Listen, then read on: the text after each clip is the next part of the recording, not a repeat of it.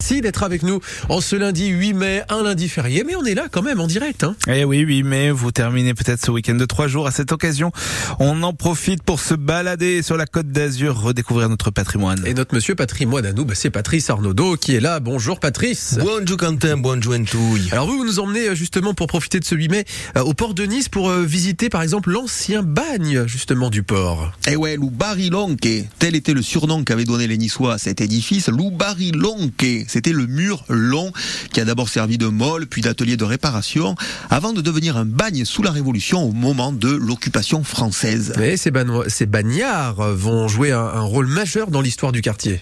Et même en l'histoire, il y a des Nice, hein, car ce sont en effet ces galérotes ou ces galériens qui vont réaliser ce travail titanesque de la construction du port en ramenant euh, les blocs de pierre plan plan, une après la autre, des pierres issues de la colline du château. Il y a euh, d'ailleurs une aquarelle tout à fait édifiante à ce sujet où on les voit travailler ben, comme des bêtes de somme. Et le premier bagne, euh, comme le premier port du comté de Nice, se trouve un peu plus à l'est, hein, du côté de Villefranche. Ouais, du premier galérote ou héros à Villafranca. En fait, ce sont les bagnards de Villefranche qui creusent le port et la route de Robacapeu dans la colline du château. Hein, parce qu'à l'époque, à lier à la roque, hein, la roche à l'époque ne permet pas de passer de la promenade des Anglais au port. Il faut contourner la ville ou prendre un bateau pour emmener les premières marchandises en ville.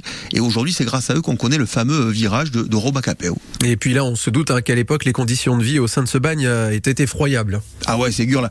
Les raclaphites et des besties, hein, les parasites pullulaient, les maladies aéroun terribles, la tuberculose, la dysenterie ou encore le, le choléra sévissé et la mortalité era importante.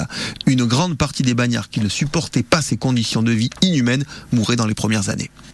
Et euh, des bagnards qui, pour euh, l'administration française, euh, puis piémontaise, n'étaient plus que des numéros. Et ça, ça fait partie justement de notre patrimoine. Merci de nous en avoir parlé ce matin, Patrice. Et puis à demain. Adément